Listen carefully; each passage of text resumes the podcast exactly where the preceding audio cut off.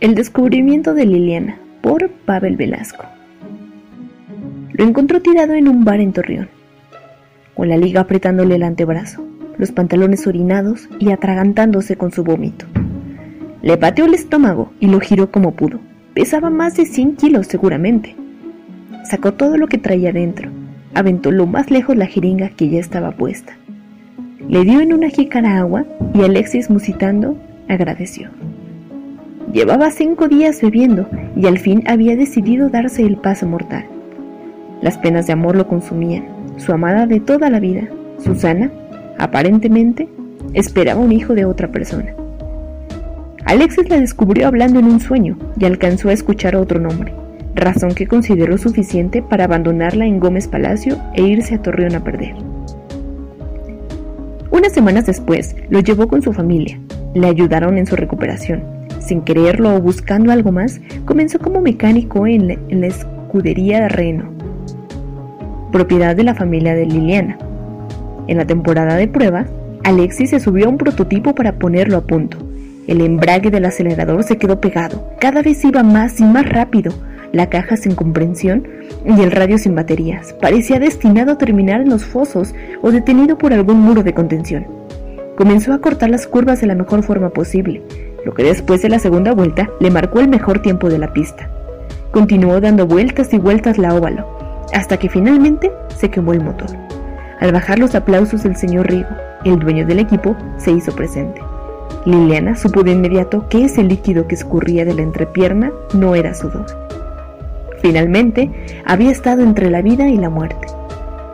De esa forma, Alexis consiguió ser suplente del equipo Reno. En el Gran Premio de Monterrey, Michel y François estaban vomitando por el cabrito de la noche anterior. Don Rigo fue contundente. Primer coche Liliana, segundo Alexis. Se tapó el rostro pateando piedritas en el suelo ante el negro porvenir. Al ser reemplazos emergentes, entraron desde la última línea de salida. Después de 35 vueltas, Liliana lideraba la competencia, para asombro de propios y rivales de escudería. Don Rigo dio besos a todos en los pits, emocionadísimo. Comenzó a abrir el champán que ya llevaba en la hielera más de dos temporadas ante los raquíticos resultados de los franceses. El equipo Boulanger y Regine intentó cerrar el paso de Liliana con una fingida avería en la vuelta 42. Al engancharse el alerón frontal de Liliana, mermó su desempeño y con ello le fueron comiendo segundos los demás competidores. Alexis comenzó a remontar y a abrir brecha con su actual líder de escudería. Liliana pasaba con el coche humeante y echando chispas, y Alexis, a su retaguardia, aplacando el bloque de autos ansiosos por devorarla, cual tiburón cazando en un cardumen. La estrategia tuvo éxito, y después de 12 coches que habían chocado con la cola del de Alexis, y justo en la vuelta 52, Liliana se proclamó campeón del Gran Premio de Monterrey. El festejo se prolongó hasta largas horas del ya clareante lunes. Don Rigo, víctima de la emoción e incredulidad, le regaló el GTO 69, rojo pasión a su hija, y Alexis los guantes de cena. A ver si ya chocas menos, güerito. Dijo riendo al dárselos y estrecharlo contra su propio cuerpo, cual su propio hijo.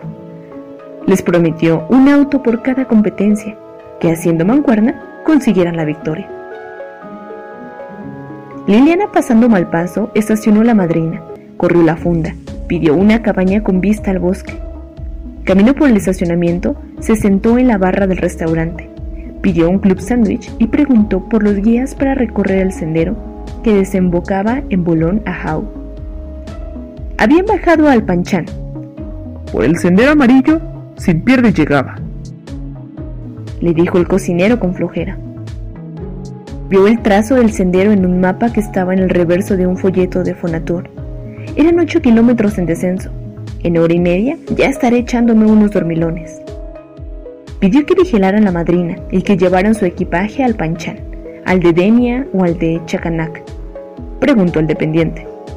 Escogió el más moderno y versión ligera. Al pasar por la cascada de Misolja, recordó cuando ganó su primer Lambo y al buscar en la guantera sus guantes de conducción encontró aquella sortija que a contraluz emanaba brillos morados y turquesa. ¡A la chingada, maldito! gritó y aventó al centro de la caída de agua el anillo que portaba en el anular. De inmediato se arrepintió. Se sacó la blusa y bajó los pantalones. Con sus pantaletas amarillo canario se aventó un clavado digno de salida de 50 metros. Se sumergió lo más que pudo. El rebufo de la cascada la empujó más rápido al fondo y a contraluz el brillo llamó su atención. La pescó con las uñas y a tope nadó hasta la superficie. Se subió en la piedra, escupió todo el agua que había tragado. Se rió, se le salieron algunas lágrimas. Eres una pendeja. Y la volvió a aventar al anillo al centro de la pequeña laguna. Bordeó las rocas, se volvió a vestir y siguió el encendero. 500 metros antes de una gran ramada anunciaba una flecha hacia la izquierda, el Panchán de Denia. Al fin llegó, un lugar abierto, lleno de hamacas multicolor, predominando el rosa mexicano y amarillo intenso, alguna en azul turquesa y lila.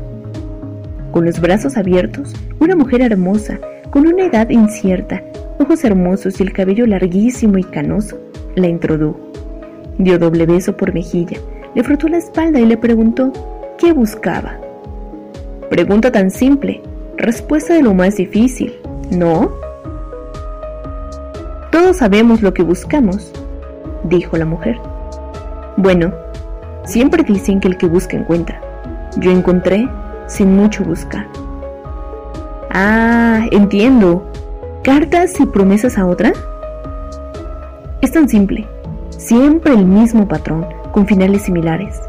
Lo peor es que yo lo salvé de esa perra. Las lágrimas inundaron sus ojos y la voz comenzó a extinguirse. Tranquila, tranquila, ven corazón. Se acercó la mujer y abrazó maternalmente. Perdone, es que no comprendo. Di todo. Querida, tú necesitas algo sencillo, pero intenso. Necesitas descubrir a qué viniste, dijo amablemente la mujer. ¿Y eso es posible con un viaje? Le tapó los labios. Denia se presentó finalmente y la jaló hacia una hamaca que estaba en el centro. Un tragaluz exactamente iluminaba de la mitad de la hamaca hacia la entrada del recinto. La acostó de forma que su cabeza fuera colocada en la sombra. Un hombre alto y semidesnudo le trajo un recipiente tapado a la mujer de largo cabello. Aquí está la magia. Un rojo, dos amarillos y este rarísimo púrpura. Después de tres días, si aún lo necesitas, te daré este mantis. Señaló un hongo negro con un círculo rojo al centro. Oye, pero en específico, ¿qué descubriré? Lo que tú quieras saber. La recostó y uno a uno fue introduciendo los hongos en su paladar. A cada bocado un trago de espadín. El guardián se quedó junto a Liliana y la mujer en un pequeño anafre ardiente echó el mantis para que se condensara el olor en la habitación.